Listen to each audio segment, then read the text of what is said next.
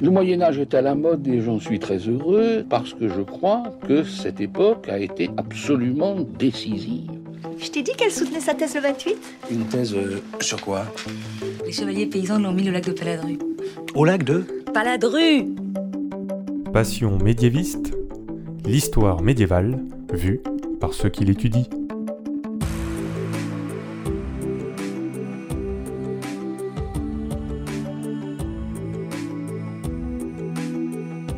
Savez tout du Moyen Âge Est-ce qu'il vous reste encore des choses à découvrir? Et d'abord, qu'est-ce que le Moyen Âge En fait, il y a autant de réponses que de médiévistes. Dans ce podcast, nous rencontrons des personnes qui étudient l'histoire médiévale, ils nous parlent de leurs sujets passionnants et de leurs recherches, pour que vous en sachiez plus sur cette belle période de 1000 ans. Épisode 25. Valentin et l'espionnage au Moyen Âge, c'est parti. Excuse-moi, mais euh, il y a des gens que, que ça intéresse? Vous connaissez tous James Bond, ses gadgets, ses costards impeccables et ses ennemis souvent russes. Mais est-ce que vous saviez qu'au Moyen Âge, il y avait aussi des espions? Bonjour Valentin Marico. Bonjour Fanny. Je te reçois aujourd'hui parce que tu as soutenu en mémoire en 2016 qui s'intitulait S'informer et combattre le renseignement dans les trois premières croisades. Tu étais sous la direction de Elisabeth Crouzet-Pavant. Déjà, est-ce que tu pourrais nous dire pourquoi tu as choisi ce sujet? Tout d'abord, en fait, la période m'intéressait énormément. Je suis sorti de licence en ayant un regard différent sur le Moyen Âge, notamment parce que j'ai eu deux profs euh, excellents qui m'ont beaucoup apporté. De ce point de vue-là, je me suis dit, je veux continuer en recherche en médiéval. Donc ça, c'était le premier point. Deuxième point, c'était travailler sur un sujet qui se rapportait au domaine militaire parce que depuis tout petit en fait j'aime euh, j'aime la guerre en fait c'est quelque chose qui m'intéresse énormément. Et il y a un domaine qui n'a pas été exploré à mon sens l'espionnage. On a l'impression que d'ailleurs pour beaucoup de thèmes en, histoire médiévale il y a une sorte de trou. Il y a un vide parce qu'on considère que la modernité a apporté quelque chose de plus et pour ce qui concerne le renseignement et l'espionnage, c'est particulièrement le cas. On a, on a l'impression que la modernité a tout apporté de ce point de vue-là, mais en médiéval, il n'y a rien. Du coup, c'est ça qui m'a intéressé. Alors donc j'ai proposé le thème à Madame Crouzet-Pavant à l'époque, et elle m'a orienté pendant les deux années sur deux sujets euh, donc différents, euh, deux sujets différents, deux périodes différentes.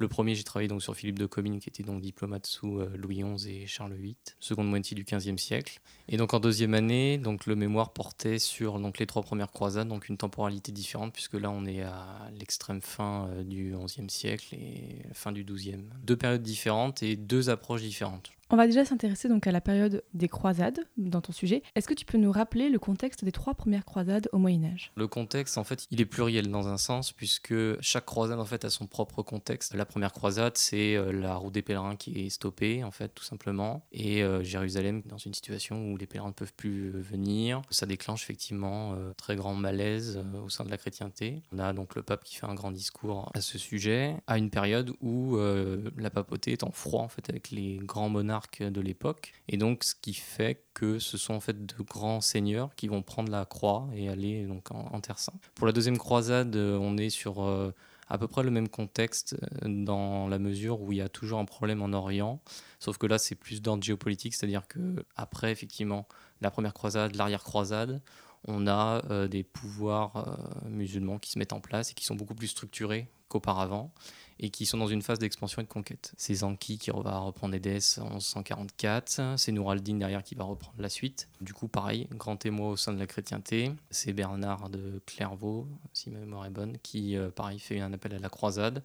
Et cette fois, on a deux grands monarques qui vont, Corin III et oui, 7. Et donc, ils partent euh, pour une petite période, beaucoup, un, peu, un peu moins longue que la précédente, mais voilà, ils y vont. Et la troisième croisade, là, c'est un autre grand euh, représentant du pouvoir musulman à l'époque, c'est Saladin, qui voilà, s'inscrit lui dans une logique euh, vraiment d'expansion et justement d'affirmation du pouvoir et de l'islam en Terre Sainte. Et euh, pareil, c'est-à-dire que les États latins sont, on a l'impression qu'ils sont incapables de se défendre correctement, ou en tout cas qu'ils n'arrivent pas à prendre la mesure de la menace.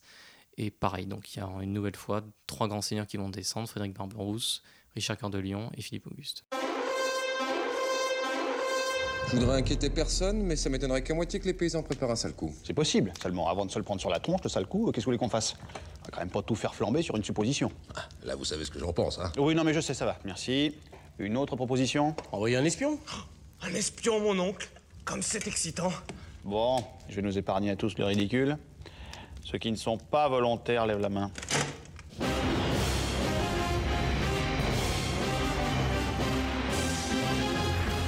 On vient d'entendre un, extrait de Camelot qui parle de l'espionnage au Moyen Âge. Mais je voudrais savoir avec toi, Valentin, quelle est vraiment la définition de l'espionnage au Moyen Âge en tant que tel? Je vais reprendre l'intitulé du titre euh, de ce mémoire qui était donc S'informer et combattre avec euh, donc le verbe d'action s'informer. Ce qu'il faut comprendre à travers ce verbe, c'est qu'il y a différentes façons de s'informer et que lorsqu'on parle d'espionnage, ce n'est pas un tout, c'est pas un tout monolithique dans la mesure où l'espionnage, ça reste une pratique. On ne peut pas réduire tout ce que les croisés ont fait à de l'espionnage, puisque en fait dans l'espionnage il va y avoir énormément de choses qu'on va vouloir accoler. Il faut reprendre le terme, le terme qui convient le mieux pour englober le verbe s'informer, c'est le renseignement. Le renseignement, alors aujourd'hui effectivement on pense tout de suite à CIA, KGB, euh, DGSE, etc. Sauf qu'au Moyen Âge il n'y a pas d'institution en tant que telle. Il y a ça n'existe pas. Euh, sous Louis XI, euh, on a quelque chose qui commence à se dessiner, notamment sous l'impulsion de ce qui se passe en Italie, mais voilà, c'est très abstrait encore, on n'y est pas du tout. Donc, ce qui se passe avec le renseignement, c'est d'abord une façon de concevoir l'information. Ça, c'est un premier point. Et c'est ce qui conduit en fait beaucoup de chercheurs, alors que ce soit des gens qui travaillent sur le renseignement contemporain en tant que tel, d'un point de vue stratégique, ou des gens qui ont étudié euh, à différentes époques le renseignement, c'est qu'il est construit autour d'un cycle de l'information ou un cycle du renseignement. Et ce cycle, en fait, il met en évidence des acteurs, des pratiques dans lesquelles on retrouve donc l'espionnage. L'espionnage, si on veut le définir de manière concrète, c'est une pratique qui tend à aller vers le secret, vers la dissimulation, vers l'invisible. Voilà. Et ça produit chez les acteurs qui pratiquent donc l'espionnage à la fois des comportements et aussi un savoir-faire c'est un savoir-faire, puisqu'il faut être euh, rusé, il faut pas se faire voir, il faut se dissimuler. Euh, l'espionnage, c'est essentiellement ça. Après, ce qui n'empêche pas, lorsqu'on parle de renseignement, c'est-à-dire d'une information qui va être prise en tant que telle, c'est-à-dire brute, pour les croisades, c'est simple, euh, on a une rumeur dans l'air qui consiste à dire une armée ennemie va arriver. Ok, alors qu'est-ce qu'on fait? Donc la plupart du temps, on envoie des observateurs, des éclaireurs en avant des troupes pour ouvrir la route. Tout simplement dire qu'est-ce qu'il y a. Ça, c'est le premier point. Donc, on se pose une question légitime, puisque d'un point de vue stratégique, il faut qu'on sache qui est l'ennemi et qu'est-ce qu'il va faire pour, euh, contre nous. Donc, ça, c'est le premier point. Donc, en réponse à ça, on va chercher de l'info. On va chercher de l'info en allant dépêcher donc des éclaireurs, des observateurs. Ces derniers vont observer, écouter, pourquoi pas. S'il y a des choses dans une ville, par exemple, on va écouter, on va prélever de l'information.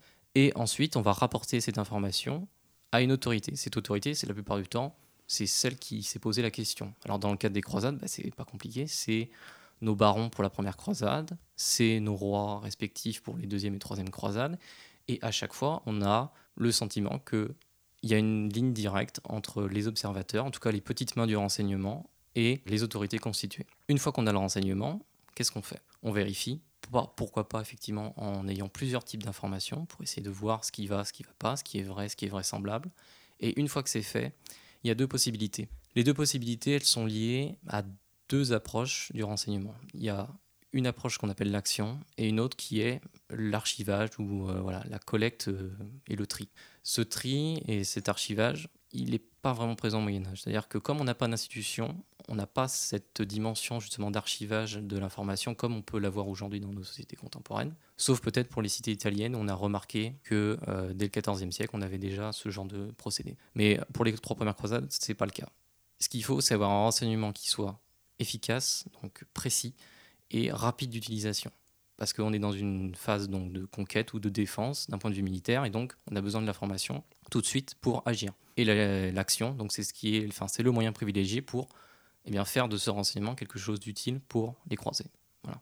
Au niveau conceptuel, est-ce qu'on avait déjà conscience de faire tout ça au Moyen Âge? Est-ce que en fait, les mots, dans les mots, on en parlait déjà comme ça, ou en fait c'était juste une pratique habituelle et on on le conceptualisait pas forcément? D'un point de vue lexical, il y a un grand foisonnement de vocabulaire. Il ne faut pas réduire l'espionnage au mot espion. Donc comme je l'ai dit précédemment, il y a différents types de pratiques, différents types d'acteurs qui sont mobilisés et donc différents types d'informations qu'on peut avoir à traiter. Et ce qui est très intéressant, c'est qu'il y a un foisonnement lexical. Par contre, effectivement, on a l'impression une sorte de mélange. Donc on n'arrive pas forcément à distinguer, en tout cas les auteurs ne distinguent pas forcément ce qui relève de l'information brute qui n'a pas été traitée, qui arrive comme ça, et le renseignement qui est passé par plusieurs étapes de vérification et qui aboutit ensuite à ce que je disais précédemment, à l'action.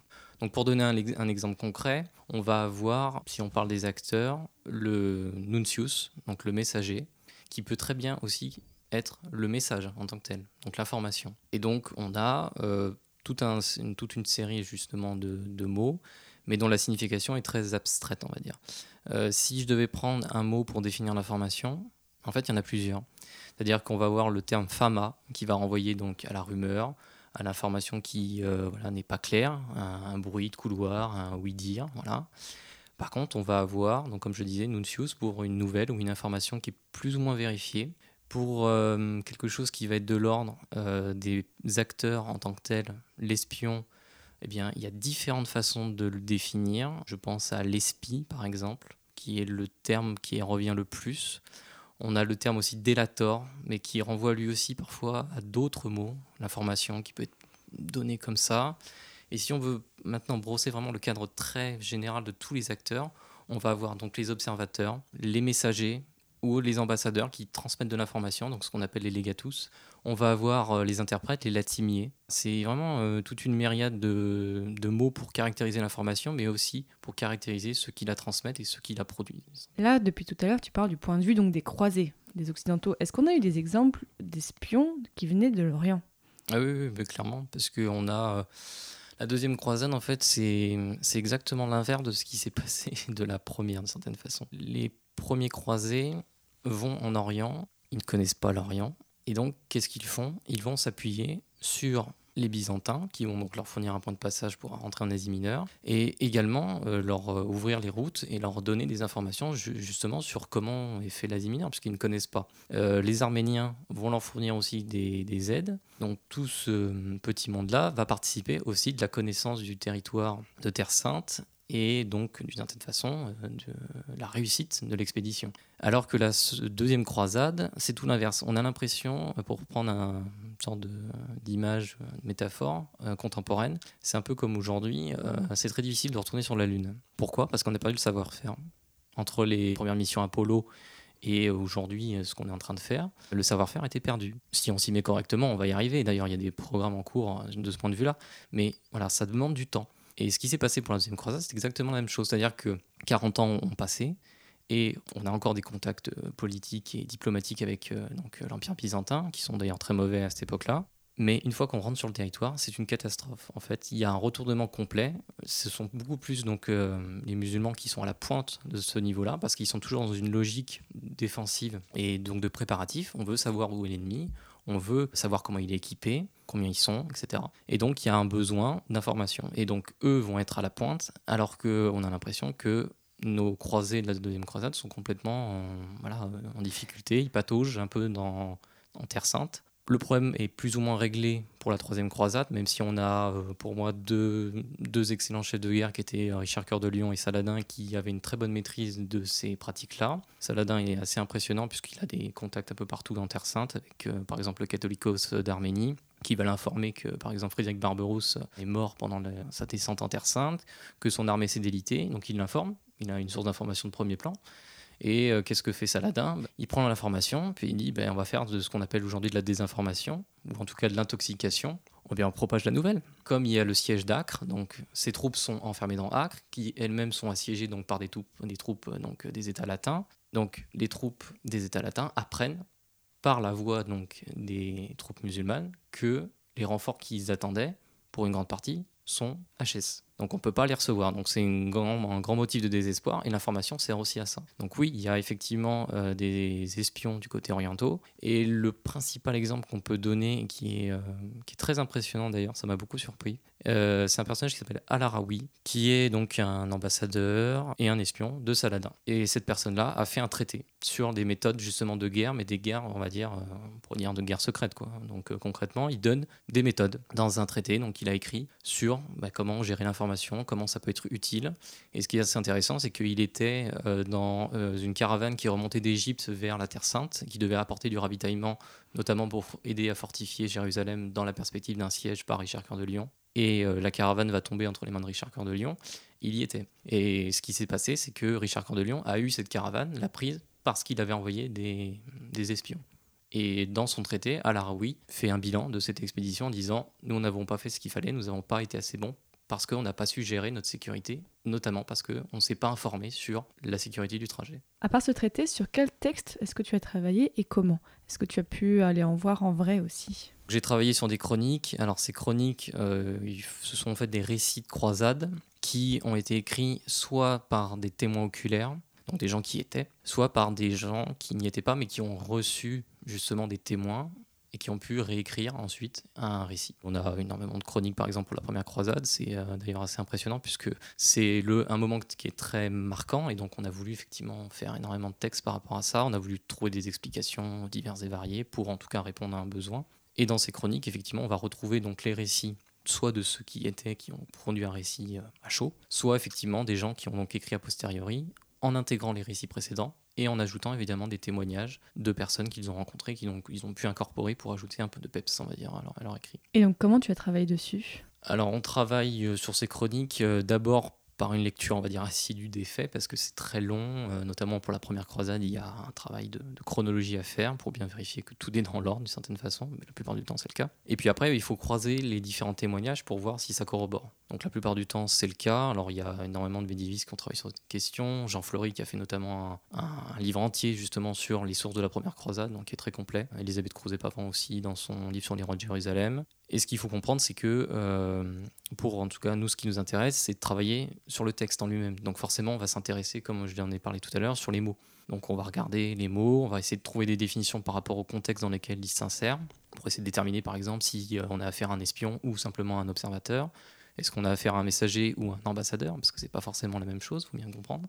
Et puis aussi ben, s'intéresser au récit en lui-même, c'est-à-dire que on est sur des productions littéraires et moi ce que j'ai en tout cas euh, voulu montrer c'est que on est donc face à une production littéraire et donc à des personnages qu'on met en scène et une information qui va jouer un rôle de rythme narratif. Et ça c'est très intéressant euh, dans la mesure où dans les chroniques il faut rythmer un peu le rythme justement du, euh, de la croisade, montrer les aspects un peu, un peu embellissants et également si on s'intéresse aussi aux chansons de croisade, par exemple la chanson d'Antioche de Richard Le Pèlerin et Grindor de Douai, on a aussi ce rythme qu'il faut parce que c'est une poésie, donc il faut aussi donner du rythme. Et là, l'information, elle joue un rôle assez pertinent puisque c'est une information qui va être euh, orale mais magnifiée. On est aussi dans une logique où euh, la chanson elle est faite pour être chantée. Donc euh, voilà, il faut aussi donner du rythme à l'information qui arrive, qui va produire un événement fondateur. Dans le cadre par exemple du siège d'Antioche où tout d'un coup, euh, on a appris que l'armée des musulmans, ou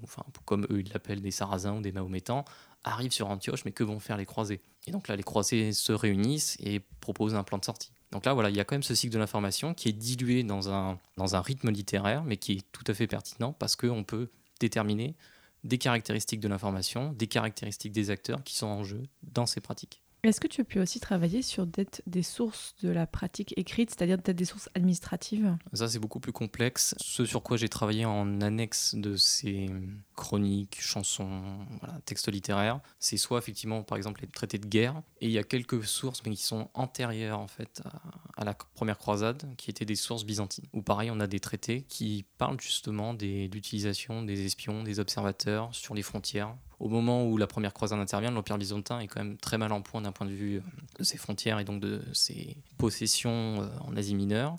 Et euh, quelques siècles avant, on a justement le sentiment, enfin quelques siècles, pas forcément quelques siècles, mais quelques dizaines d'années avant, on a, vraiment le sentiment que c'est en train de vaciller et tourner vinaigre. Et donc on a besoin justement de dresser un constat de ce qui ne va pas aux frontières, comment on pourrait résoudre le problème. Et donc on a des généraux qui se sont intéressés à cette question. On a des empereurs qui ont écrit aussi, c'est pas des traités, mais c'est plus une sorte de, hum, de, synthèse en fait, de quels sont les peuples à nos frontières, quelle langue parlent-ils, comment sont faits les territoires d'un point de vue euh, géographique. Donc on a une, vraiment une conscience du renseignement géographique pour savoir où se situer et comment se situer dans des espaces qu'on est peut-être à même de perdre et donc de reconquérir plus tard. Donc il faut et là, on a la question effectivement de la collecte et surtout de l'archivage. On a un empereur byzantin donc, qui va faire de la collecte et qui va sauvegarder donc, toutes ces données-là. Donc c'est Constantin Porphyrogenète qui va donc faire justement un grand balayage, on va dire, des territoires qui jouxtent donc l'empire byzantin et qui sont peut-être amenés à être perdus vu la progression donc des armées euh, turques. Et de ce point de vue-là, donc il va faire un inventaire de comment parlent les gens,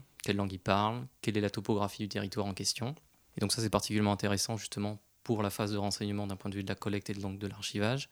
Et on a, on a aussi donc euh, Nicéphore Phocas, qui va lui s'intéresser à la pratique de, guérilla. Toujours dans la logique, effectivement, de on est attaqué, donc comment on peut faire pour résoudre les problèmes aux frontières. Et donc là, il y a l'utilisation des observateurs, des espions pour s'informer sur les ennemis à proximité et pouvoir résoudre les problèmes rapidement. Toujours la nécessité d'être très rapide dans, euh, une fois qu'on a reçu l'information, dans l'exécution de l'action. Au cours de tes études, quelles difficultés est-ce que tu as rencontrées? Est-ce que tu as dû avoir à apprendre le latin ou est-ce que ça va, ça allait pour toi? D'un point de vue du latin, non, j'ai pas eu trop de problèmes parce que j'ai eu la chance justement d'avoir les traductions. Alors parfois anciennes, donc c'est vrai qu'il faut se méfier un petit peu parfois. Mais justement, c'est en croisant les différentes traductions qu'on arrive à, à avoir, on va dire, les bonnes euh, définitions, en tout cas des termes qu'on veut mettre en, en valeur. Après, le principal problème méthodologique qui est lié donc à l'étude des sources et donc à, on va dire, l'étude en général de ce sujet, il est lié tout simplement à, en fait, qu'est-ce que c'est que l'espionnage et donc ce sur quoi j'ai déjà euh, parlé. Comme le disait euh, Jean-Pierre Allem qui a étudié donc euh, l'espionnage, c'est que en fait les,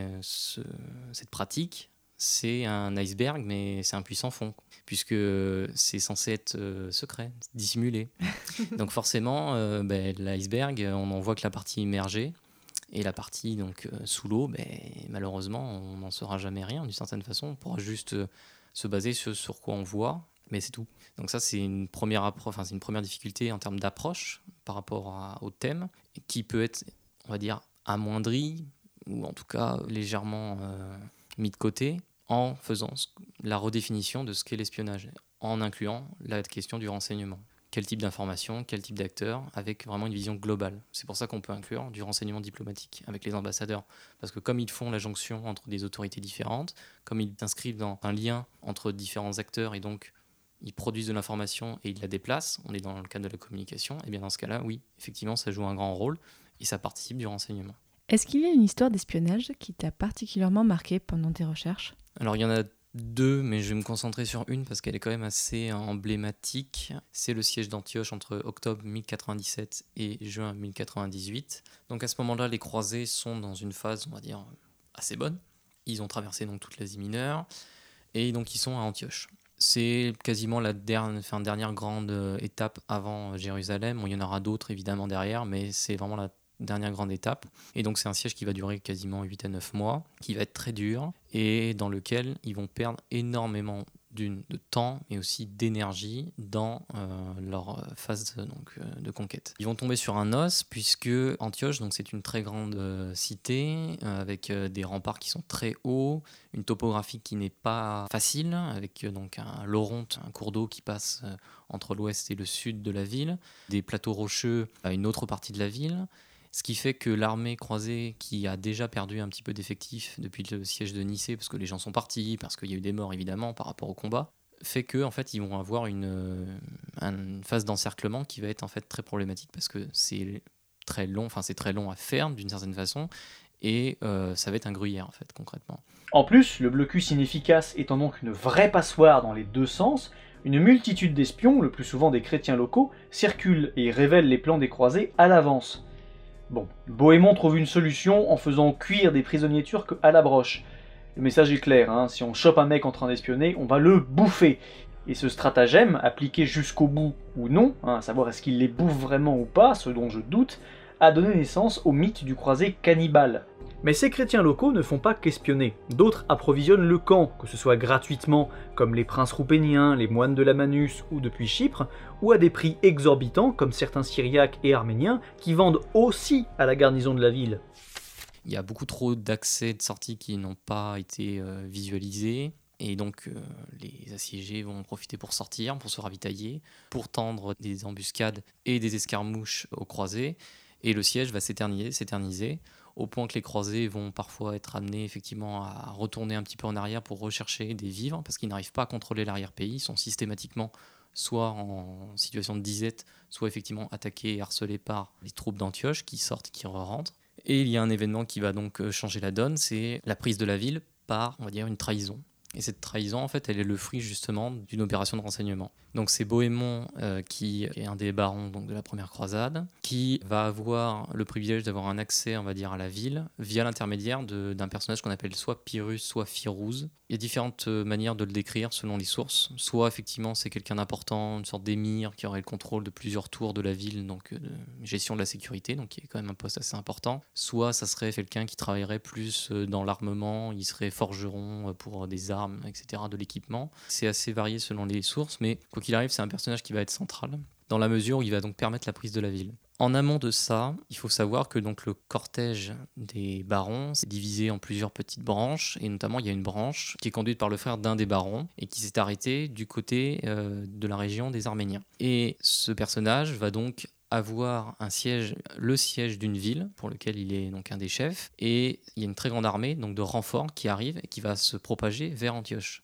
Sauf que lui, en fait, il a l'intelligence d'une de faire durer le siège de cette armée de renforts musulmane et d'en avertir absolument les autres barons qui sont devant Antioche et qui doivent absolument prendre la ville avant que ces gens-là arrivent, puisqu'ils sont dans une situation où euh, ils sont coincés, enfin ils sont pris en tenaille d'une certaine façon. Il y a les assiégés dans la ville et derrière l'armée qui peut arriver derrière eux. Donc ça serait une situation catastrophique. Sachant cela, Bohémond met en application ce qu'il sait de la ville à l'intérieur de la ville, et donc il fait marcher son contact, donc euh, Pyrrhus, et celui-ci lui propose bah, de prendre la ville à partir d'une tour. Donc c'est la tour des deux sœurs. Cette tour, elle va être prise par un assaut qui est euh, fait dans la nuit. Et le plan, en fait, va être concocté quelques heures avant. Bohémond, qui gardait le secret jusque-là pour éviter que la propagation de l'information se fasse dans toute l'armée des croisés, en sachant qu'elle était infiltrée par des espions qui venaient de la ville. Bohémond euh, donc réunit les barons. C'est quelque chose de très courant dans la première croisade. Les gens se réunissent pour traiter de l'information et pour prendre des décisions ensemble. Ça, c'est fondamental dans le cycle de l'information. Et c'est là où, effectivement, ça prend tout son sens pour le siège d'Antioche. Donc il les réunit, il leur fait part de son plan. Donc une toute petite armée va être mobilisée. Une première doit se poster sur une des portes qui sera ouverte une fois que une autre partie de l'armée sera conviée à prendre la fameuse tour euh, de nuit. Et enfin un troisième morceau de l'armée va faire diversion. Elle va partir en fait dans les hauteurs pour attirer l'attention, d'une certaine façon, pour que les garnisons à l'intérieur de la cité se déplacent vers une possible attaque, vers euh, un lieu très éloigné de la fameuse tour qui va être prise d'assaut. Et donc pendant la nuit, on va avoir une trentaine d'hommes qui vont être euh, amenés donc à rentrer par l'intermédiaire de cette personne qui va donc leur fournir une échelle. L'échelle va casser, bon, il faut toujours une sorte de drame, on va dire, pour ce genre de choses. Mais la, petite poignée de personnes qui donc, va, va arriver donc, euh, dans la ville va ouvrir les portes et donc là, déferlement, donc toute l'armée va rentrer et prendre la ville. Et donc ça, ça témoigne d'une chose, c'est que d'une, c'est secret, puisque personne ne le sait, sauf deux protagonistes jusqu'au moment où on relève le plan et que le plan se met, euh, enfin, est mis à exécution. Le deuxième point, c'est alors euh, c'est Yuval Harari qui aujourd'hui est connu pour euh, d'autres d'autres livres, d'autres productions, qui avait écrit un livre en fait, si on devait traduire, ce serait les opérations spéciales de la chevalerie. Donc c'est assez c'est assez ambitieux, pas très juste à mon sens. Mais pas très scientifique Si, c'est scientifique, mais euh, disons que c'est un, peu, un peu exagéré. C'est-à-dire que je pense pas que les Navy Seals soient très assimilables à des chevaliers qui montent une, une échelle sur une tour d'un rempart de 12 mètres. C'est pas vraiment la même chose, c'est pas vraiment le même, métier, le même métier, je crois. Par contre, effectivement, ils dressent des caractéristiques qui peuvent faire penser à ça. Ça, par contre, les caractéristiques d'une opération spéciale, c'est un petit groupe, une opération qui est secrète, tenue secrète, et surtout qui a une, qui a une temporalité très courte, ce qui est le cas, puisque ça, ça, dure quelques heures hein, en final, comparé à un siège qui dure entre 8 et 9 mois, et surtout ça a un impact terrible sur les événements. C'est un des points fondamentaux de l'opération spéciale. On pourrait prendre des opérations spéciales contemporaines pour comparer, c'est tout à fait euh, ça. C'est-à-dire que pour Antioche, on passe d'une situation qui est euh, un statu quo pendant 8 à 9 mois avec une situation qui va possiblement empirer si jamais on ne fait pas quelque chose avec l'arrivée de l'armée de secours, à une situation donc, qui s'améliore et qui passe, pour le coup, du bon côté de la, rambarde, puisque les croisés prennent la ville et peuvent se défendre, en tout cas se préparer à la défense de la ville qu'ils ont prise face à l'armée d'enfants. Depuis que tu as rendu ton mémoire, qu'est-ce que tu fais, Valentin? Depuis ce temps-là, donc j'ai préparé les concours de l'enseignement et donc j'ai passé le CAPES à l'irrigation et donc j'ai été reçu au CAPES. Bravo. Merci. Et aujourd'hui, donc j'enseigne euh, dans Seine-et-Marne, en 77, sur euh, des classes de 6e et 4e, donc en histoire-géographie. Et ça te manque pas trop la recherche? Disons que c'est c'est pas le, le, même métier. En tout cas, c'est pas la même façon d'aborder les choses, euh, puisque la recherche, on peut prendre le temps, on peut aller vers l'exhaustivité, ce qu'on ne fait pas dans l'enseignement parce qu'on a un public qui est très différent. Et un petit peu quand même. Bah, c'est des ados euh, qui ont entre 11 et 15 ans, euh, si on prend les troisièmes. Et donc forcément, euh, ben, on ne peut pas tendre vers l'exhaustivité, on est obligé évidemment de réduire les contenus, en tout cas de participer d'une certaine façon à ce que quand même ils aient des informations, du savoir. Mais euh, c'est pas la même chose, c'est-à-dire que l'espionnage, c'est très lointain. Si on veut faire comprendre quelque chose sur le Moyen Âge, je pense pas que ça soit une entrée. Euh, ça peut être une entrée, pourquoi pas, mais c'est une petite entrée.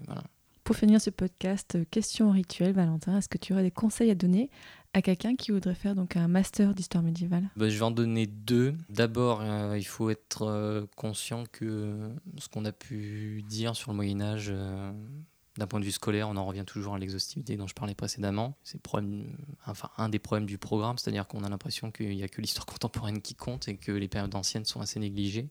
Malheureusement, le Moyen Âge, on a l'impression qu'on a une vision qui est très réduite. Donc la principale chose à faire, si on veut vraiment faire un master médiéval, c'est avoir, euh, avoir envie euh, de découvrir la période, euh, de s'intéresser quand même à une période qui est très lointaine par rapport à la nôtre, dont les mentalités sont très différentes, mais qui a, qui a aussi ses bons côtés faut bien, faut bien le noter. C'est pour ça qu'on est là aujourd'hui, je crois. et le deuxième conseil, c'est, ce serait plus d'ordre méthodologique d'un point de vue du travail. C'est être assidu, parce que, enfin assidu et surtout euh, concentré lorsqu'on traite justement ces sujets qui sont parfois très complexes et très lointains, parfois de nos propres idées, de notre quotidien. Donc euh, il faut voilà être assidu. Il faut être exigeant. Je crois que ça c'est le maître mot pour notamment les périodes les plus anciennes certes, s'il y a des modernistes et des contemporains qui m'écoutent, ils vont dire bah, nous aussi on est exigeants. Oui, oui, je sais.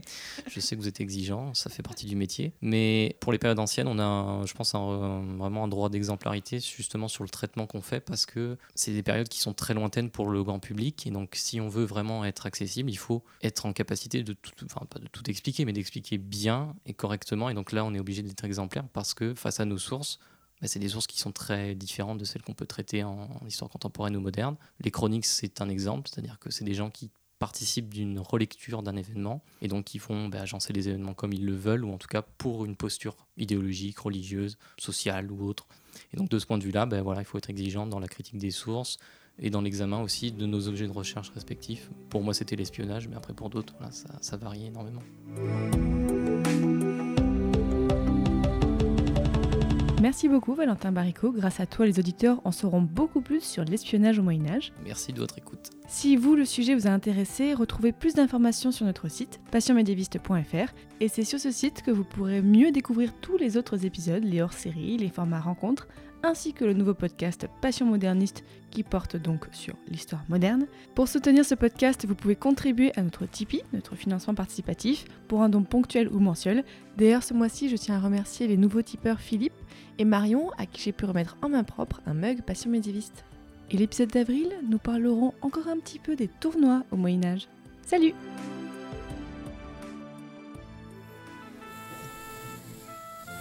Allô Jerry, il y a un ennui majeur, on sait pas du tout où on est. Accordez-moi une petite seconde, je vais vous dire ça tout de suite. Je vous ai localisé par satellite. Bon, les données sont confondantes. Elle vous situe quelque part en Angleterre et seule la date est précise. Vous êtes en 1136. Quoi? J'aurais dû m'en douter. Un cavalier en armure, des accusations de sorcellerie, des gens mal habillés qui ne connaissent pas Beverly Hills? C'est ça? C'est l'évidence? On a atterri en plein cœur du Moyen-Âge Oh, misère